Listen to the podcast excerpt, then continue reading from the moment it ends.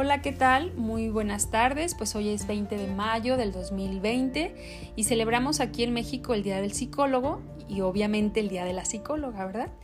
Entonces, ustedes ya me conocen, mi nombre es Marta Barragán, soy psicóloga clínica y el día de hoy me encuentro aquí en Healthy Minds, que es la sede de este centro en Uruapan, Michoacán, México, y me acompaña eh, la terapeuta familiar eh, Lizeth Baeza. Liz, ¿quieres saludar a nuestro público?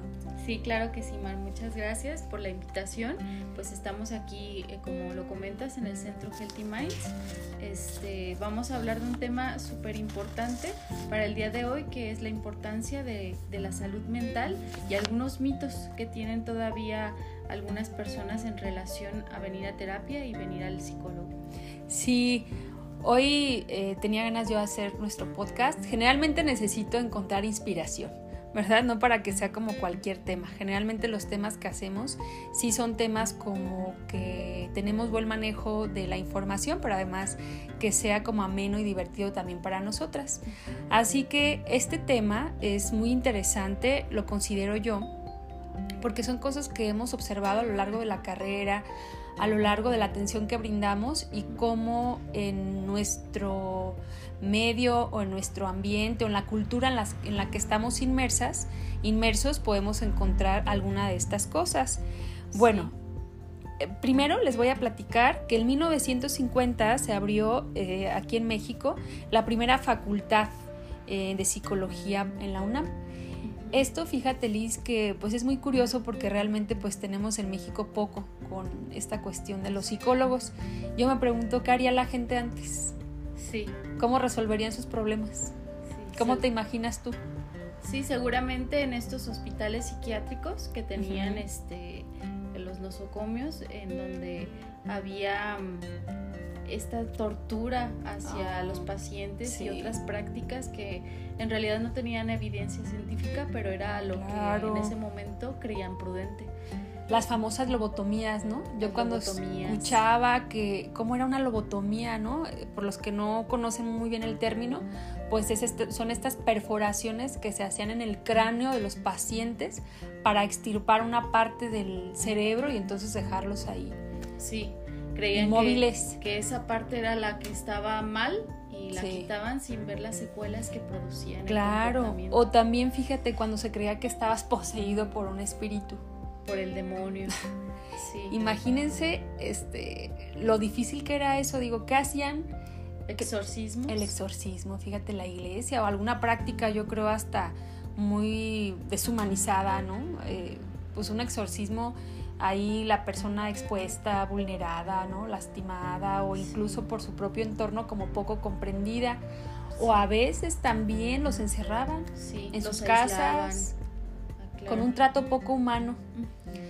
Fíjense que yo quisiera comentarles que al menos deberíamos considerar que ha sido una gran aportación a la humanidad el hecho de que haya psicólogos que los temas de salud mental sean tratados por especialistas de salud mental y no como lo decimos con las viejas prácticas o los enfoques poco científicos que antes había. Sí, así es. Bueno, entonces, pues ahí está el origen de por qué se comenzó con el Día del Psicólogo y vamos a hablar acerca de los mitos, Liz, acerca de qué sí y qué no es venir a, terapia. Bueno, mito eh, número uno, escrito por nosotras. Primero, que es para locos. Sí. Esto es una constante que se repite en las personas que, he charlado con, ellas y es este, esta idea errónea de que...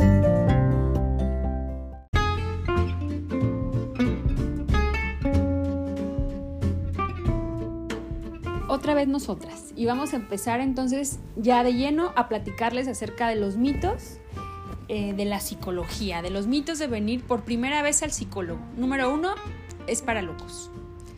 Entonces, generalmente la persona dice, yo no voy a terapia porque no estoy loca. Sí, sí, esta es una constante, Mar, acerca de, de, la psicología o de venir al psicólogo que he encontrado en diversas personas que charlan conmigo y me gusta hacer la diferenciación a lo mejor de estas profesiones, ¿no? Entre la psiquiatría y la psicología. Que si bien el término locos, pues algo que culturalmente o coloquialmente decimos, pero sí sí hay que hacer la diferenciación a lo mejor de algunos trastornos mentales que requieren medicación y a lo mejor internamiento psiquiátrico y nosotros como psicólogos que brindamos herramientas para este poder tener esas habilidades de resolución de problemas emocionales o conflictos y no necesariamente se necesita tener una locura, ¿no? Para venir al psicólogo. Y finalmente, ¿qué es locura, no? O sea, ya el hecho de ponerle esa etiqueta, pues es algo negativo. Entonces vamos a quitar el mito y la etiqueta. No es para gente que está loca, así como se dice. También se cree que es para gente que está enferma, pues que vendría siendo como algo parecido, ¿no? Sí. Eres un enfermo, eh, no estoy enferma. Pues sí, la verdad es que muchos eh, de repente por el entorno en el que vivimos podemos en algún momento transitar en la enfermedad mental, ¿verdad? Sí. Pero no como la etiqueta así, eres un enfermo mental, no. Podemos en algún momento atravesar por una situación delicada, pero vamos a quitar así como tal etiqueta. Otro de los mitos es que los psicólogos estamos y están, sí eso, estamos más locas y locos que, que los pacientes. Sí, sí, sí, muchas veces la justificación es, este, ¿cómo me va a poder ayudar esta persona? Si a lo mejor no ha vivido lo mismo que yo, no está sintiendo lo mismo que yo. O sabes que Liz, e incluso, ¿no te parece agresivo? Sí, un tanto agresivo y también una, una falta de, de querer confrontarte también con claro. mismo, porque es más fácil ver en otro las fallas que a lo mejor yo no puedo reconocer en mí. Entonces, los psicólogos no somos dioses. Sí, oye, ¿no te pasó? Porque a mí muchas veces me pasó que si me invitaban a alguna cena o alguna comida, ay, Marta nos va a leer la mente, ¿no? O me va a psicoanalizar. Sí, a ver, no leemos la mente de las personas. Eh, nadie en este planeta tiene esa habilidad, ni las brujas, los chamanes, los psiquiatras, nadie puede leer la mente. O sea, si acaso habrá tomografías y un electro donde se ve la energía, em, las ondas. Las ondas donde se observa energía del, o actividad eléctrica del cerebro, ¿no? Pero nadie tiene la habilidad de leernos el pensamiento o ver qué está pasando. Así que los psicólogos no hacemos eso para que estén tranquilos. Sí, así es. A veces sí. Y entonces otro mito es este pensar que en psicoterapia se va a leer libros de autoayuda, como los de Paulo Coelho, como eh, los de bueno, tantos libros de autoayuda que ahorita este, se están manejando, ¿no? Así es. no es el venir a terapia, no es únicamente a leer. Que te pongan a leer un libro, ¿no? De Paulo Coelho. Sí se aplica algo que conocemos que se llama biblioterapia que tiene que ver con eh, que nosotros manejamos pues muchos títulos y autores, pero bueno, de gente que tiene un respaldo, ¿verdad?, en lo que está escribiendo, que al paciente le da herramientas. Pero no te vamos a poner aquí a leer un autor como Paulo Coelho, por ejemplo. También eh, me van a regañar, ¿no? No regañamos a nadie, no somos ni la mamá, ni la maestra, ni la prefecta, ni la monja. O sea, hay que quitarnos esos eh, mitos o estigmas. Ok. Y un último eh, mito es mm, ir a terapia es para que me den consejos, ¿sí? Y muchas veces, este, pues no queremos recibir consejos. Ah, incluso muchas también otras justificaciones es, pues si me van a dar consejos, me iría a tomar un café con la amiga, ¿no? o una cerveza. Y mira, a veces yo un poco sarcástica y en serio les digo, pues mira, si tú vienes a que te dé un consejo, te sale más barato irte con tu amiga a tomar una cerveza o con tu cuate. Pero no es eso, porque con una amiga, evidentemente, pues la amiga no tiene una formación, te va a papachar o igual te va a decir algo que tiene que ver con su perspectiva, pero jamás te va a orientar en cómo tienes que resolver, porque no está facultado o facultada para eso. Claro, sí, sí, no tiene esos conocimientos y que el psicólogo, recordemos, tenemos eh, o somos expertos en el comportamiento humano. Así es. ¿Algún otro mito, Liz, de lo que no es ir al psicólogo o ahora pasamos en lo que, en lo que realmente significa ir al psicólogo? Por último, quisiera agregar un mito que también está frecuente, es no, yo no creo en eso, en terapia, por eso no voy.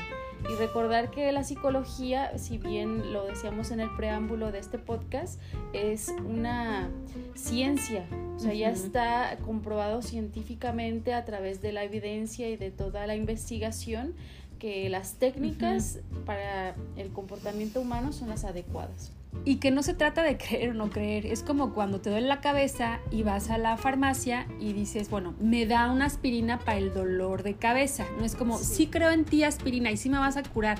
O sea, la aspirina está hecha en un laboratorio por médicos, te va a servir porque te va a servir. Sí. No es como una cuestión tampoco de fe, de, creer o no creer.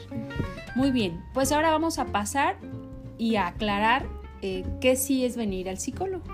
¿Ok? Bueno, pues aquí les preparamos algunos puntos de lo que sí es venir al psicólogo.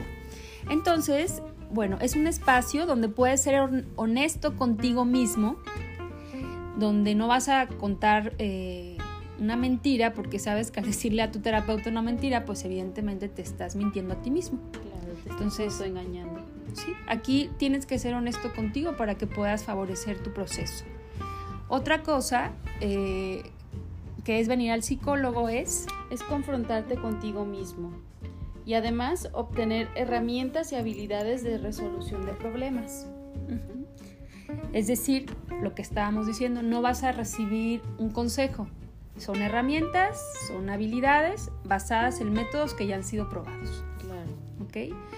Otra cosa que sí es venir al psicólogo, pues es contactar con tu cuerpo y a conocer su lenguaje. Muchas veces los pacientes vienen con las quejas de tengo alergia, me duele la cabeza, tengo gastritis, colitis y entonces no comprenden que las emociones más profundas y más intensas son las que te van a llevar a desarrollar pues cierta enfermedad o cierto síntoma. Y aquí en terapia te ayudamos a conocer el lenguaje de tu cuerpo. Sí, y a su vez el de las emociones. Y también creo que el venir a terapia es estar en un lugar a salvo, estar en un espacio este, en el que puedas sentirte seguro, segura y que puedas hablar precisamente de esas emociones, expresarlas de una manera adecuada que a través de, del modelaje con tu terapeuta te va a ayudar a hacerlo. Sí, y sobre todo que nuestro enfoque pues es con respeto, con ética profesional y que el paciente nada de lo que genere aquí o de lo que se diga aquí pues va a ser dicho al exterior. Miren, a las personas que nos escuchan de otros países les queremos decir que en la ciudad donde nosotros estamos pues es una ciudad medianamente pequeña, eh, no como algunos otros países, ¿no? Y a veces las personas creen que, ah, conoces a mi familia, le vas a decir, o conoces a mi esposo, o conoces... No, ¿sí? Nosotros nos manejamos por un código de ética y nada de lo que comentamos aquí va a salir al exterior.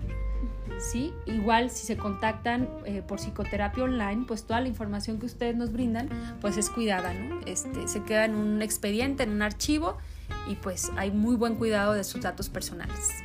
Muy bien. Sí, entonces pasamos a la siguiente pregunta en relación a venir a terapia. Muchas veces preguntan, Mar, ¿es caro venir a terapia? Y la pregunta sería, ¿respecto a qué sería caro el venir a terapia? Pues es lo que comentábamos, ¿no? Muchas veces las mujeres caemos en estas cuestiones de dejarnos llevar por el materialismo, mujeres y hombres también. Entonces puede ser que las personas accedan a comprar un bolso de 80 mil pesos, que dices, vas a invertir 80 mil pesos en un bolso cuando a lo mejor también hay emociones que necesitas tratar.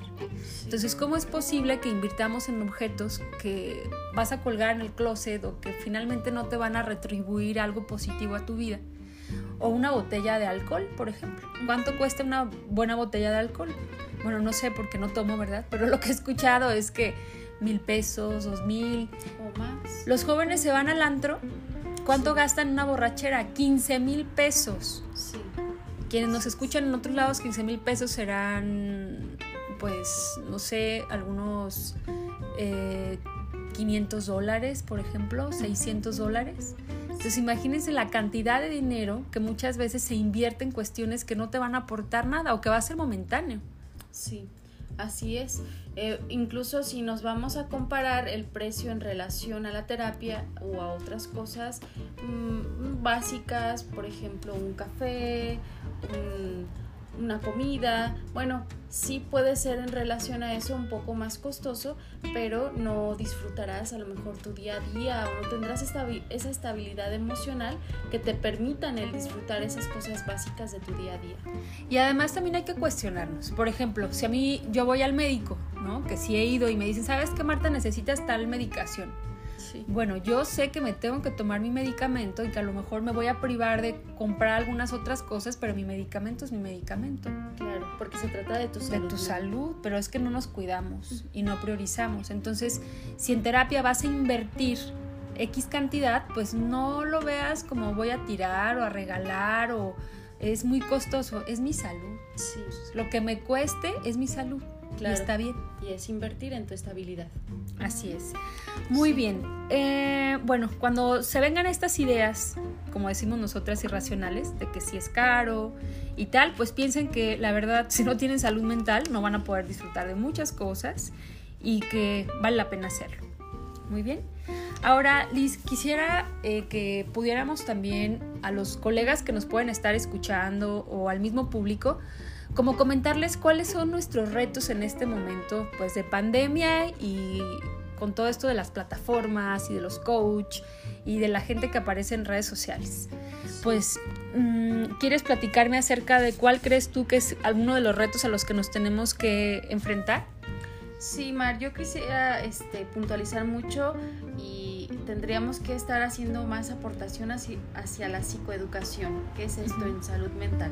El educar, reeducarnos constantemente de que una prioridad es indudablemente la salud mental por situaciones que ya lo hemos comentado anteriormente en, la parte que hablábamos sobre la importancia de acudir a terapia. Y además sabes, Kelly, que por ejemplo, eh, cuando alguien tiene depresión, la gente suele decir, ay, tener depresión, échale ganas, eres flojo. No, psicoeducar es la depresión tiene una cuestión química, genética, eh, conductas que se eh, aprendieron de alguien más o incluso pueden ser malos tratos en la infancia. Entonces, psicoeducar es la depresión es una enfermedad, la ansiedad lo es, el trastorno borderline lo es, el trastorno eh, por dependencia lo es. ¿Y qué es todo eso? ¿no? Entonces tenemos que a la población decirle qué es y cómo se trata. Eso será uno de los retos. Otro de los retos es como eh, psicólogos seguir generando investigación. Es decir, que lo que nosotros podamos ofrecerles a ustedes está debidamente ya probado. Claro, y respaldar precisamente eso a través de evidencias científicas. Claro. Porque como lo comentabas acerca de la importancia de los trastornos, identificarlos, saber cómo tratarlos, pues eh, el tratamiento también tiene que estar fundamentado.